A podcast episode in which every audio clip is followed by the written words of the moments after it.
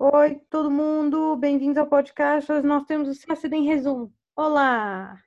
Bom dia a todos. Bom dia, muito obrigada por ter aceito o convite. Não, tranquilo, prazer é meu. É, então vamos começar. Como é que como é que você se apresenta nesse mundo CACDista? Ah, olha, meu nome é Diego, eu já estou nesse nessa jornada do CACD desde 2015. Eu conheci o, o, o concurso logo que eu estava terminando uma pós-graduação na área de inteligência. E aí um dos meus professores era de política internacional, ele passou algumas perguntas é, para a gente e elas eram da, da última etapa do CSD. E aí eu me interessei pelo concurso e fiz um, um, um estudo assim. Espera, só um minutinho, desculpa. Então, em 2015, eu estava fazendo uma pós-graduação, tomei conhecimento do concurso através de um professor meu e eu comecei a dar uma estudada e, e vi que o, o concurso, além de, de, de, me interessar pelo, pela carreira e por tudo mais, era um, uma área interessante para estudar.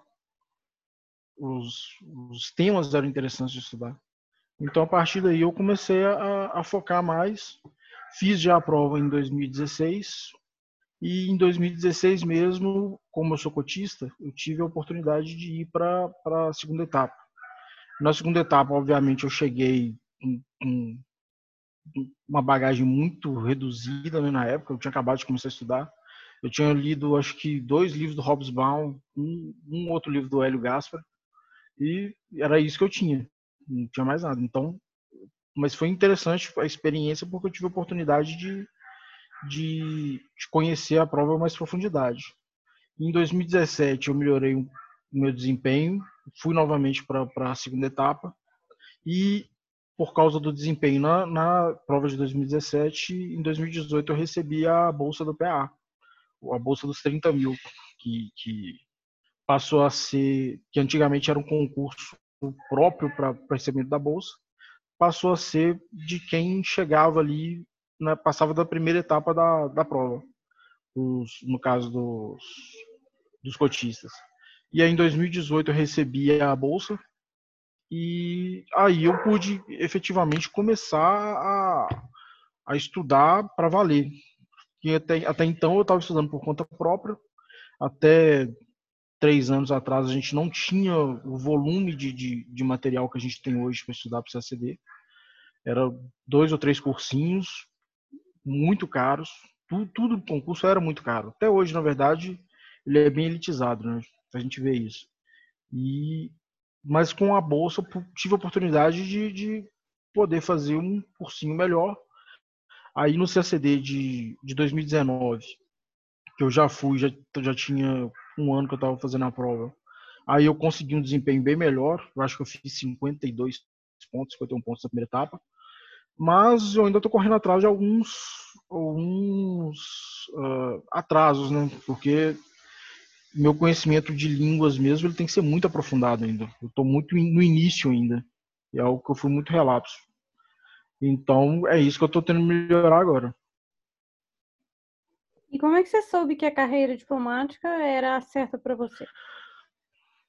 É uma, eu sempre tive muito interesse nessa área de relações internacionais. Eu fiz uma pós nessa área antes, depois eu fiz outra também na área de inteligência, mas também voltada para essa área de, de, de, relações internacionais. Mas então, quando eu vi o, programa do concurso, das, das provas, e depois eu fui ter conhecimento da carreira, eu achei que aquilo ali era perfeito para mim. Apesar de, de, de, ter tido uma prévia naquele momento de como que, que isso ia, ia tomar meu tempo mesmo, né?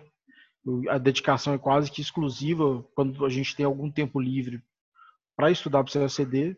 Eu acho que para mim aquilo ali foi o momento que eu, que eu vi que eu queria isso aí. Eu queria ser diplomata.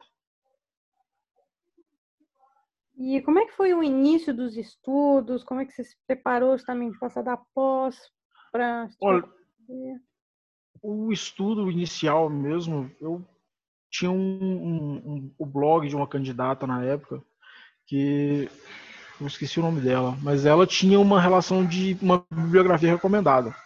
Naquele momento, cursinho para mim não era realidade. O Clio, por exemplo, estava na faixa de 16, 17 mil, o curso 360. O Sapiência também ficava lá pela faixa dos 10 mil, 12 mil reais. Então, os cursos preparatórios eram muito caros, os professores especializados eram muito caros.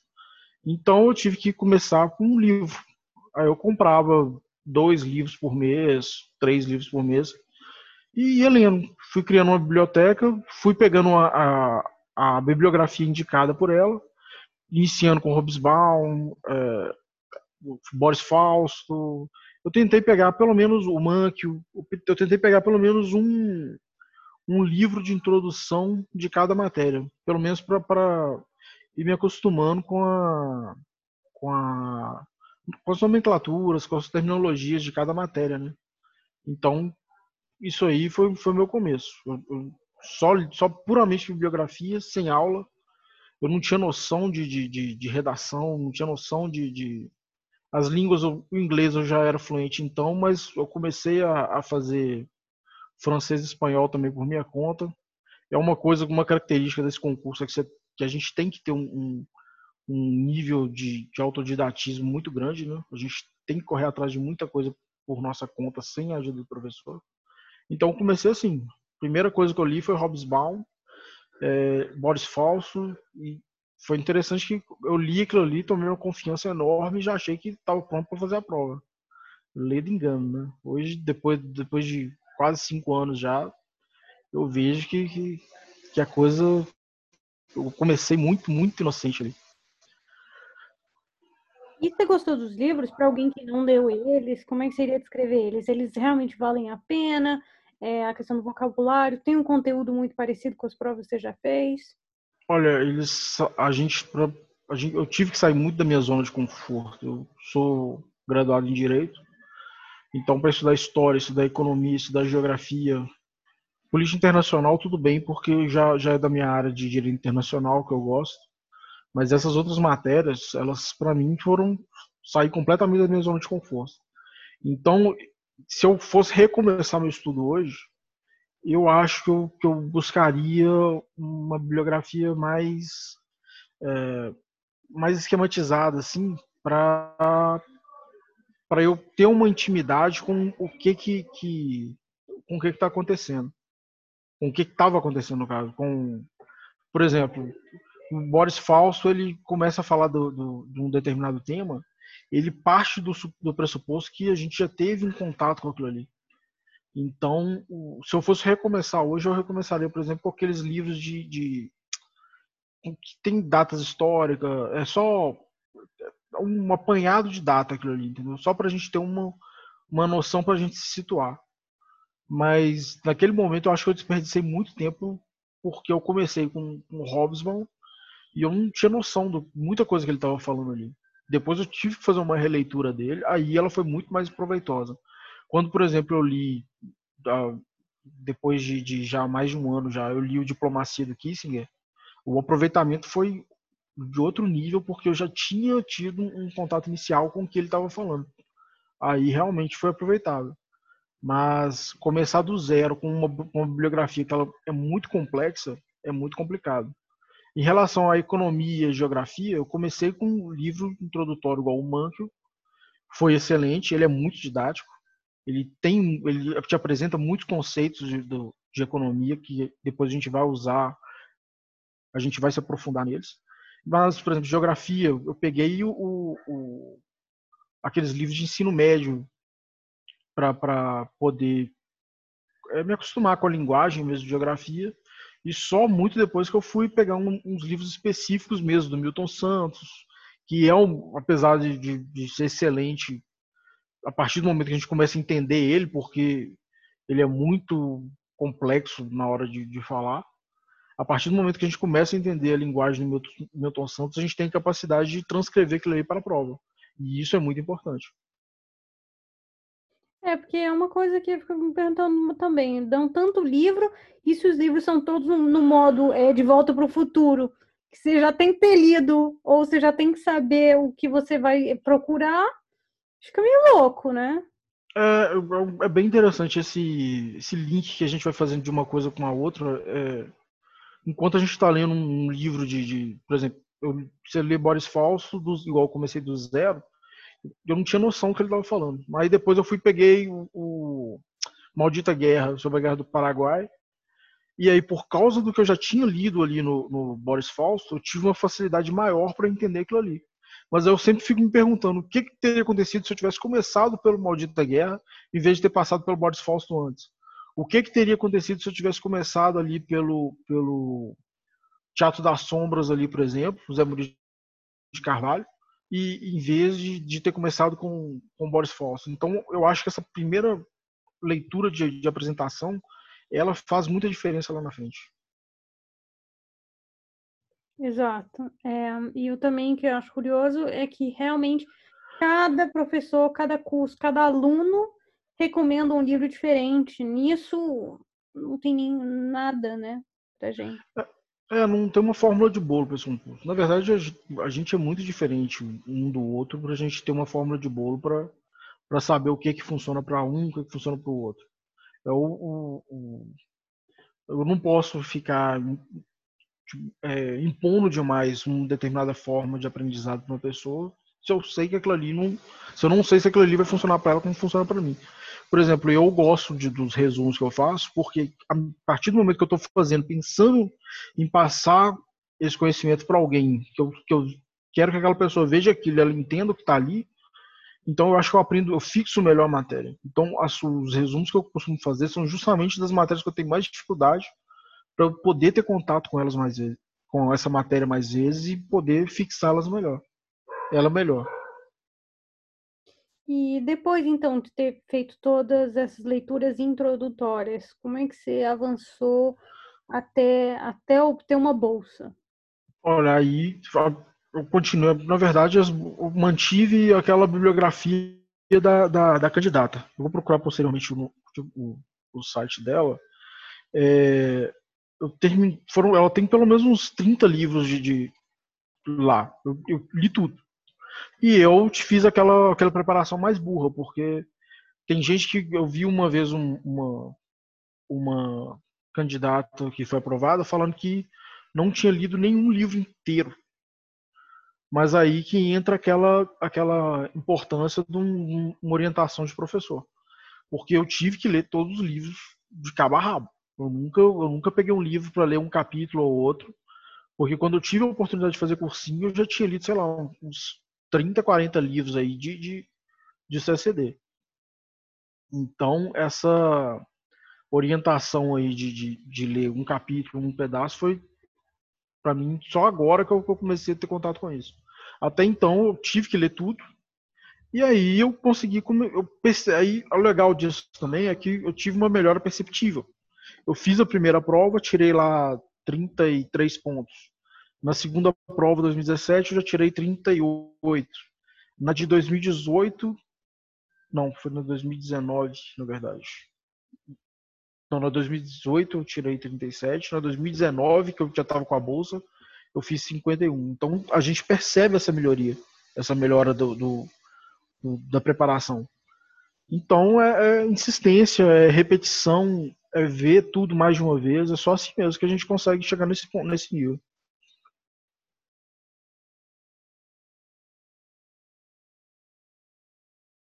E hum, você também começou a entrar em cursinhos, você já tinha começado a ter mais acesso a professores. Como é que você fez para ter a bolsa?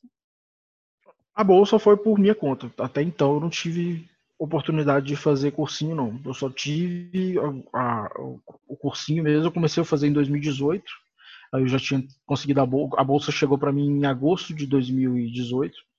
Eu estava fazendo naquela época. Ela chegou faltando três dias para a prova de segunda etapa da, da. Minto, uma semana mais ou menos da prova de segunda etapa da, de 2018. Eu tive tempo com ela de, de, de, de fazer um, um, cursinho de rápido com, com Fernando Entratice de redação.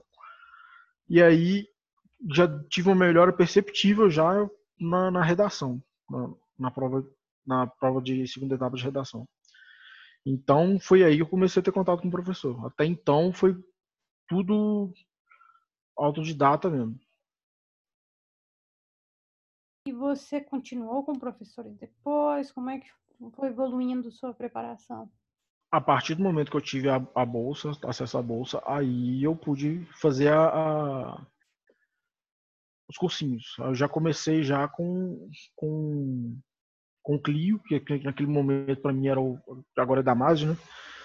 O, o primeiro que eu tive contato ali, então foi ele que eu, que eu continuei. Fiz o, o Clio. Ah, é verdade. Até então, na verdade, eu tive aqueles cursinhos é, gratuitos do, do Damásio de correção de prova que eles faziam, que eles pegavam a prova de 2010 até a prova de 2000 do ano anterior, iam corrigindo as questões da primeira etapa.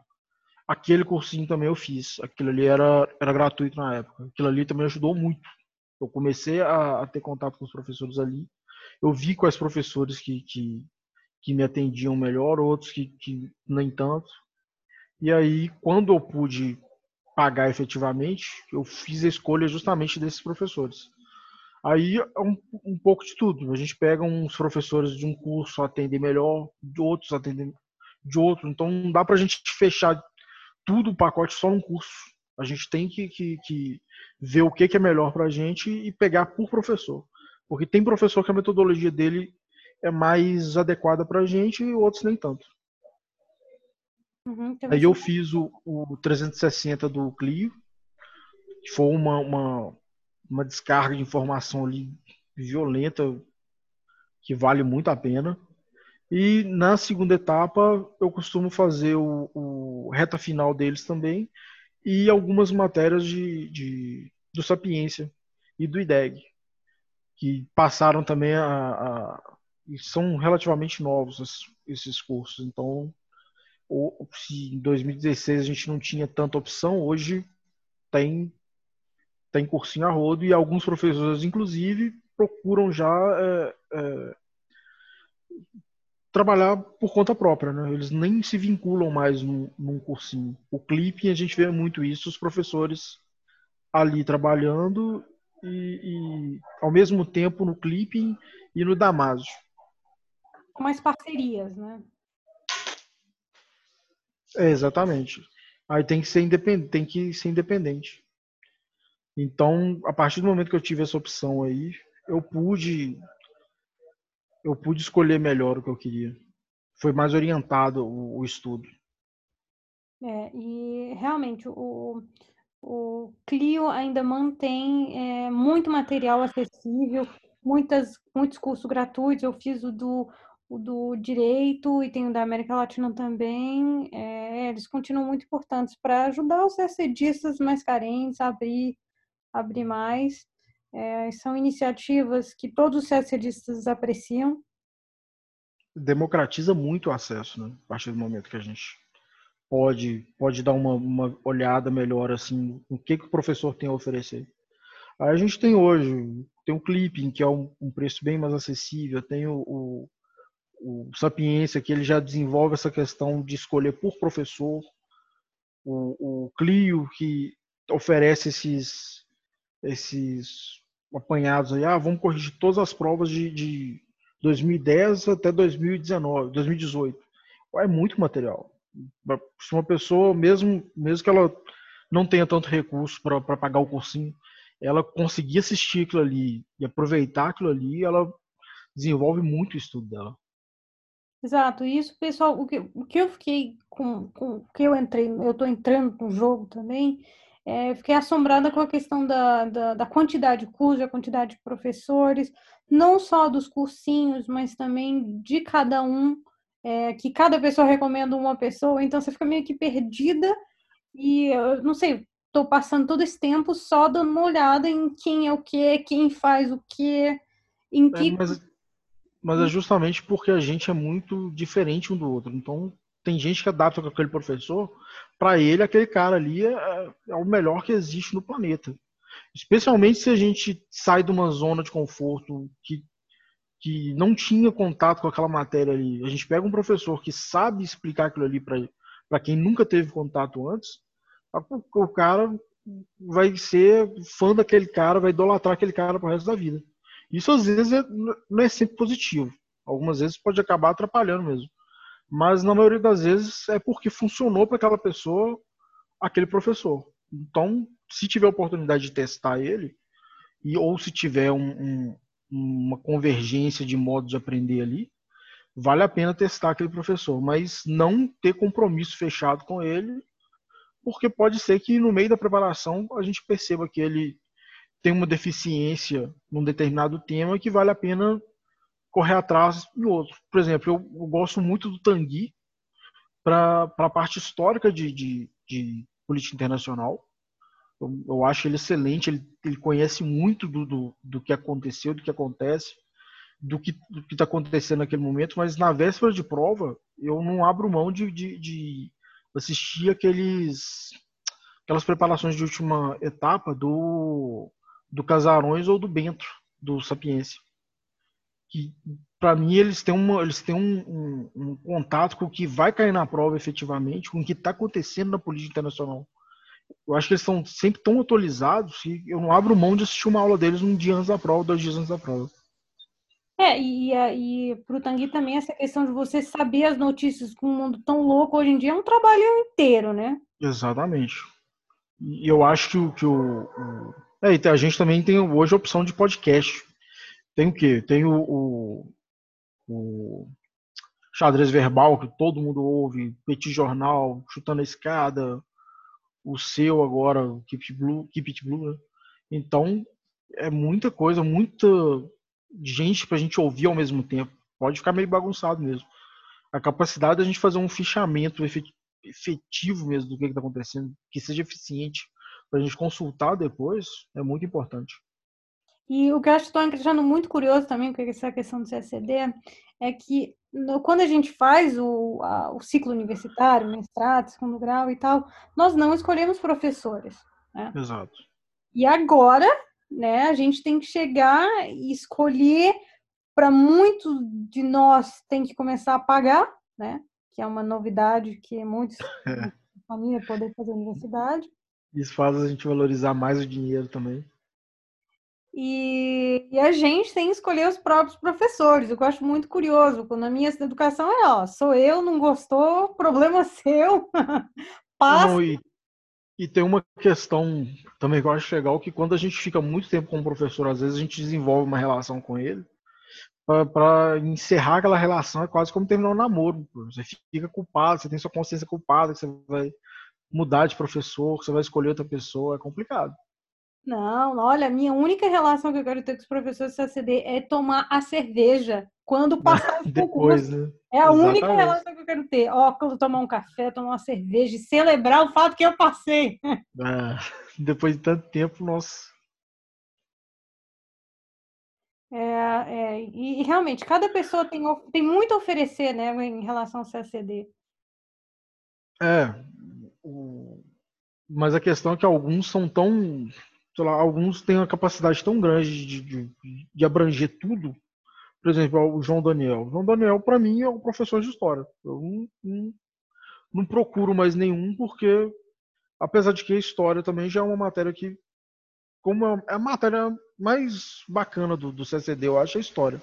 Tanto a mundial quanto a, quanto a geral. Então, quando um professor consegue te, te, te apresentar aquilo ali com, um, de um modo interessante, acaba que aquilo ali já basta. Para mim, pelo menos, o João Daniel hoje é o, é o que precisa de, de, professor de história. Política internacional, eu vario muito entre uns dois ou três. O, o economia também tem o, o Daniel Souza e, e, e a Vivian, a professora Vivian do, do Clio também, ela é muito boa. E é, é a comentarista do xadrez verbal, né? comentarista econômica do xadrez verbal. Ah. Geografia, João Felipe. Então, são professores assim que, que, que, alguns conseguem abranger tudo e outros a gente precisa suprir com as deficiências deles em determinadas áreas. Mas aí cabe do candidato reconhecer que essa deficiência existe. Né? E a melhor maneira de, de conhecer essa deficiência ou fazendo a prova ou fazendo simulados. que ali no resultado a gente tem um feedback do que que está faltando na preparação, né? É, o, eu estou começando agora, então como ainda estou fazendo engenharia, eu só fiz os, os EG+, na plataforma, que eu estou achando muito boa, que abrange todos os, tudo de história, sempre tem novidade. É, eu estou gostando muito, são aulas bem, bem completas. É, bem completas. Hum. As do João Daniel eu vi, eu sigo o podcast deles também. E o negócio é que você tem, você tem que se familiarizando, né? E, e não sei, é, a minha diferença, eu acho, com você principal é a questão, eu acho, do ingrediente do TDAH. Que o TDAH, o problema é que você cansa rápido. Então, Isso. eu assisti seis, três anos, ou três a seis anos com o mesmo professor, eu não sei. É, você, você precisa ouvir a mesma coisa com um molho diferente. Isso. Senão perde a questão da novidade. Então... É só para ter um, uma forma diferente de apresentar aquilo ali, né? Pra tornar é. interessante de novo, ter uma abordagem que você não tinha visto antes. Porque tem isso do CACD, né? Entre 2 a 10 anos o estudo. É.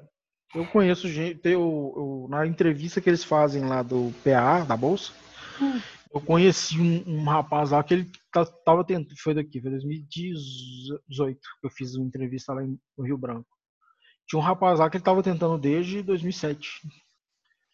Aí, nesse período, de 2007 para cá, ele terminou o, o, o mestrado, estava fazendo doutorado, virou professor da USP e estava continuando tentando o, o CACD. Então, isso é persistência e a gente vê um monte de gente que está nessa situação aí. Fica vários anos até passar. Mas sabe que quer aquilo ali e vai continuar insistindo. Ai, meu Deus, que medo. Competir contra o professor da USP. É que, aí é que eu não quero mesmo. Não, e ele era, ele era o professor de letras, no caso. Então, a segunda etapa dele, ele mandava super bem. Mas ele tinha uma dificuldade nas, nas outras matérias, que é.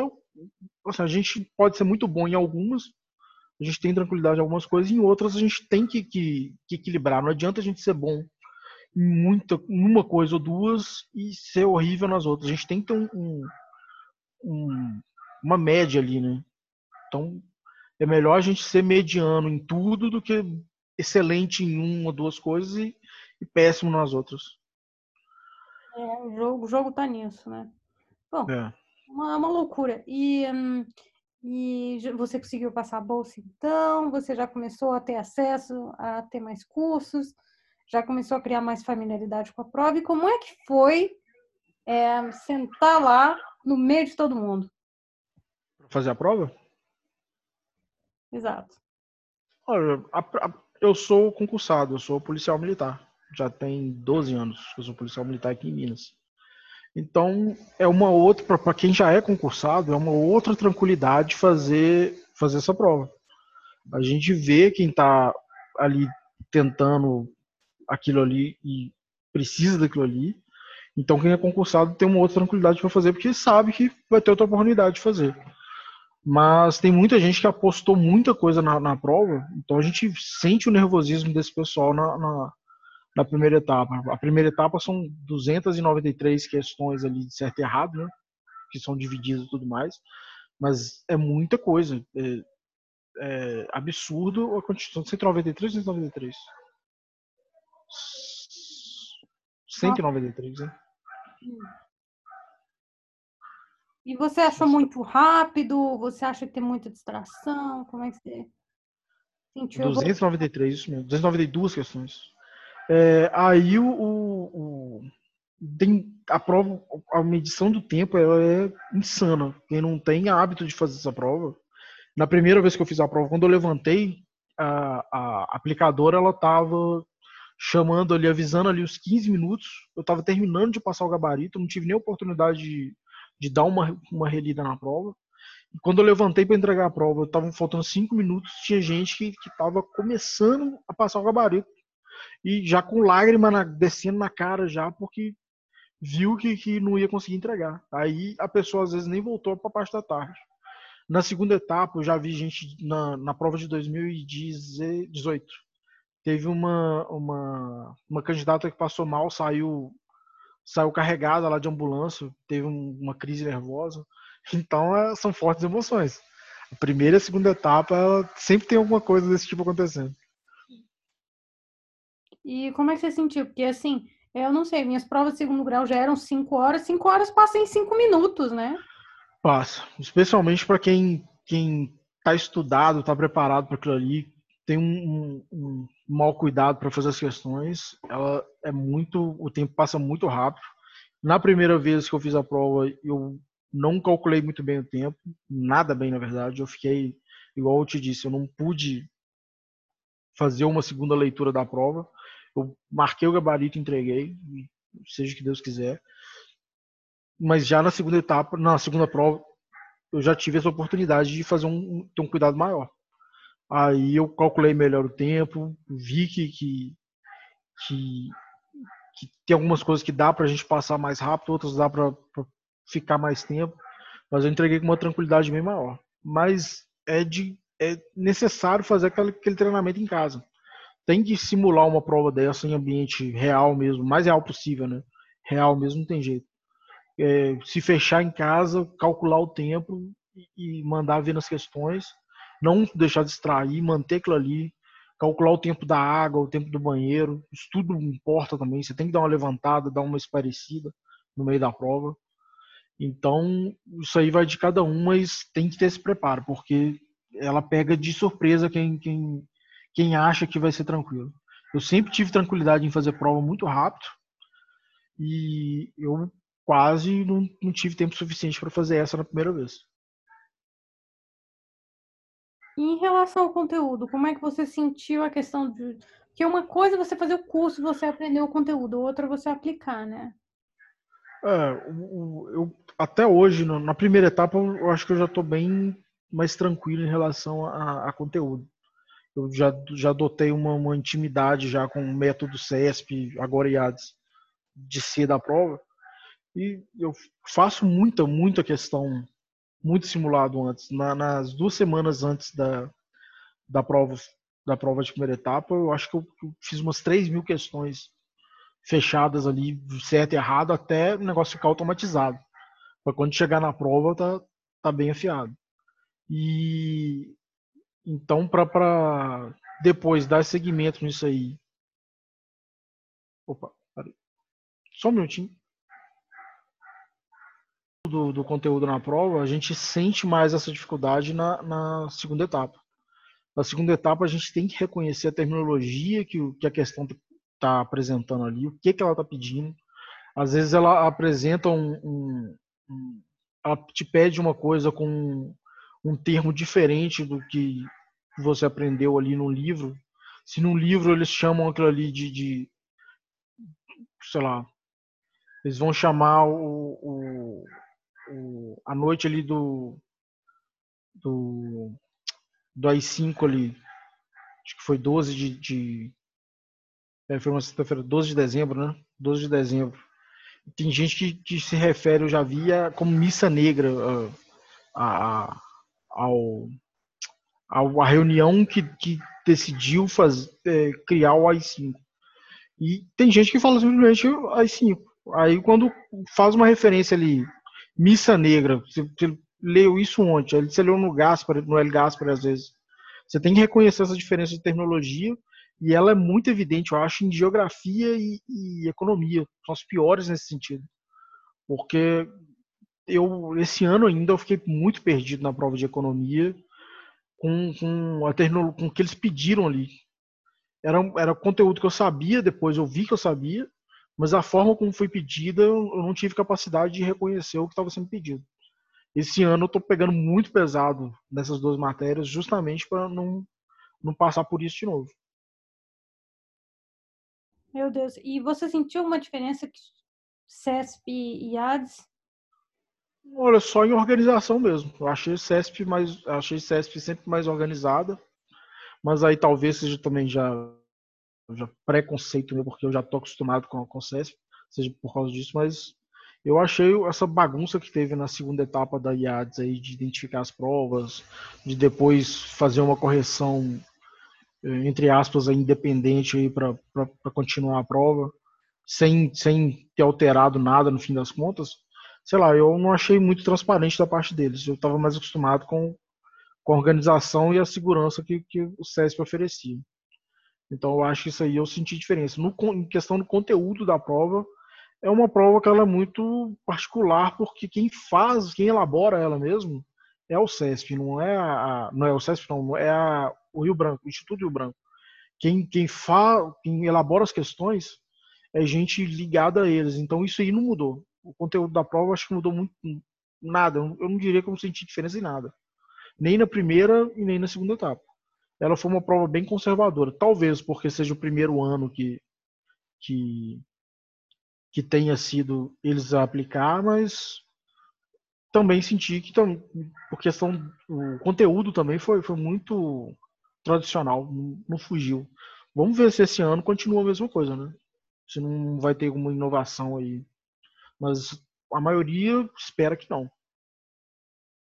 E como é que você sentiu a evolução dos grupos sacedistas? É uma coisa que, que eu tinha. Eu estava participando de pelo menos uns cinco. Mas é muito difícil permanecer porque acaba que, que, que tem uma briga de ego muito grande em, em um grupo. Então, às vezes tem gente que é mais impositiva, tem gente que, que não concorda muito com, com, com posição alheia, e isso acaba que desestrutura o grupo. Então, hoje mesmo eu estou em dois grupos e, e são, eu me limito a eles.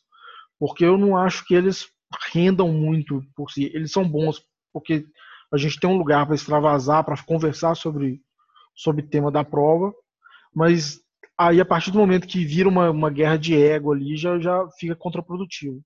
Então pode depende muito do grupo você permanecer ou você ou você sair.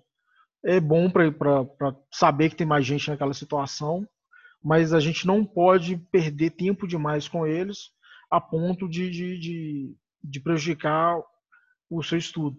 Não adianta eu ficar discutindo com alguém que eu não conheço sobre a política atual do governo ali num, num grupo durante 10 horas que eu poderia estar estudando, que eu poderia estar lendo, eu poderia estar fazendo uma revisão. Então, é, é, é pode, é, depende muito de cada um, depende muito do grupo também. Se o grupo perde muito foco e vai ali para discussão, é praticamente um grupo de família. Você vai ficar brigando o dia inteiro e não vai, vai aproveitar nada, vai dormir nervoso ainda, com, com gente que, que às vezes a gente nem conhece e, e vai perder um dia de estudo. E um dia de estudo para a gente faz muita diferença. E como é que você sentiu? Você achou que os CACDs mudaram desde que você começou a estudar? O método de estudar, ou a aproximação, ou, é, ou é, continua igual? Ah, mudou porque hoje a gente tem muito mais opção. Né? A, gente, é, a oferta de cursinho, de professor, de, de, de material até está muito mais, mais disseminado. Então, o comportamento nos grupos mudou porque agora a gente vê gente mais focada. Num, é gente que está ali querendo aquilo ali. Não é um grupo de cursinho com, com pessoas que, que. cursinho em geral. Pessoas atirando para todo lado. É, o CCD ele exige um foco que, que não dá para a gente ficar é, buscando outras Outros, ah, enquanto eu estou estudando para o CSD, eu vou estudar para delegado, vou estudar para promotor. Eu acho muito complicado quem faz isso. Eu conheço gente que faz isso e ele, no, nas provas do CCD, em geral, a pessoa está menos do que preparada por, por causa daquilo ali, para aquela prova, porque ela estava focando em outra coisa. Ela está focando em várias coisas ao mesmo tempo. E a gente tem, tem um limite, né? Não dá para tentar tudo. E é, vamos falar então do, dois, do seu projeto, do CACD em resumo. Como é que começou? Qual é a meta? Eu comecei tem pouquíssimo tempo, né? Um, um pouco mais de um mês, eu acho. Porque eu tava, eu tô, eu, nesses anos que eu tô que eu tô estudando, eu produzi muito material para mim, meu. É, resumo de aula, é, planilha, aqueles esqueminhas de, de, mapa mental. Eu fiz muita coisa disso, muita coisa mesmo. E a partir de chega um momento que a gente vai fazendo a revisão daquilo e tem uns pontos que a gente ainda não, não, não internalizou, ainda não está bem memorizado, não está bem entendido. Isso, isso aí eu gosto de fazer um resumo e, e, e tentar fixar aquilo ali. E eu achei bacana o, o material que eu estava produzindo. Eu estava tava ficando bonito visualmente algumas coisas. E eu comecei, eu tive a curiosidade, a, a, a curiosidade de ver, fazer um, criar um, um, uma página no Instagram, no caso, uma conta no Instagram, para fazer esse tipo de, de, de postar esse tipo de coisa. Até para mim mesmo, depois rever esse, esse material, fica mais fácil desse jeito, eu acho tá tudo ali eu consigo ver tudo ali, que é tudo ali bonitinho ali. Não tem muito uma, uma ordem, não. Eu faço, por exemplo, uma semana eu faço revisão de, de política internacional, pego material de política internacional e vejo alguma coisa que, que ainda não tá boa na minha memória ali. Então eu pego aquilo ali. Na outra eu vou para geografia. Então acaba que varia muito. Mas eu acho interessante porque quando a gente faz alguma coisa para outras pessoas verem, o esforço envolvido naquilo ali, acaba ajudando a, a, fixar, porque, por exemplo, eu vou fazer um, um mapinha daqueles ali.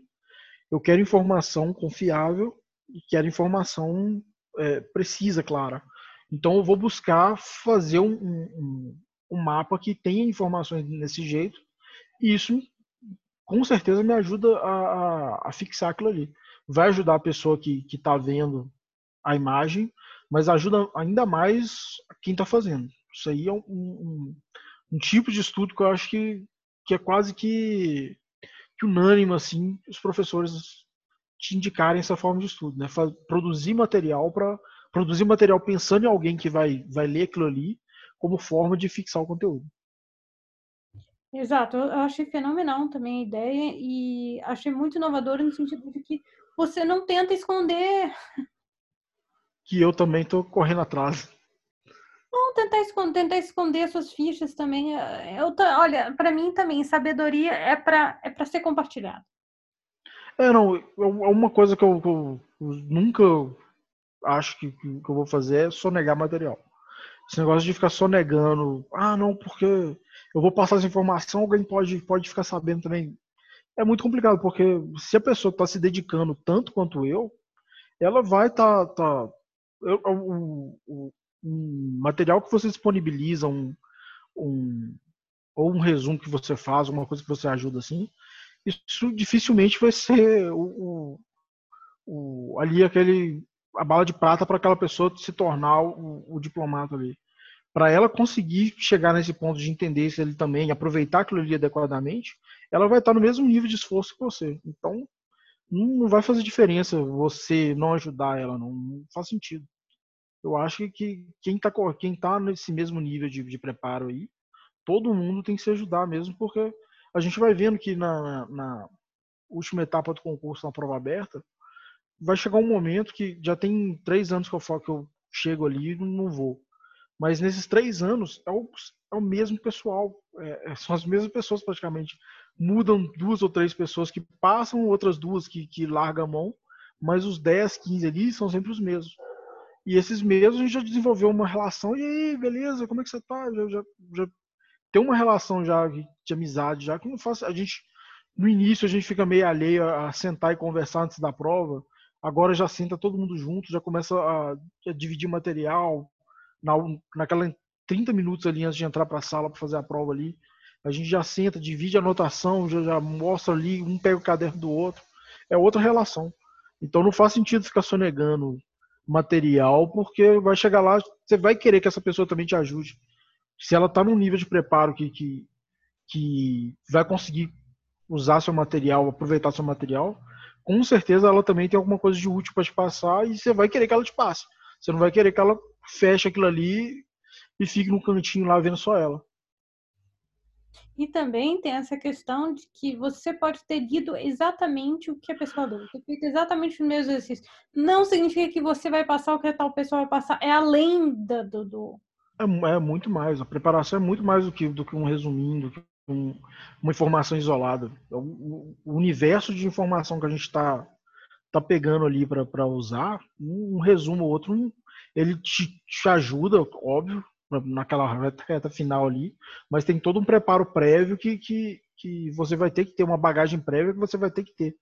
Isso aí, não, com resumo, a pessoa não faz. Ela teve um esforço gigante igual você.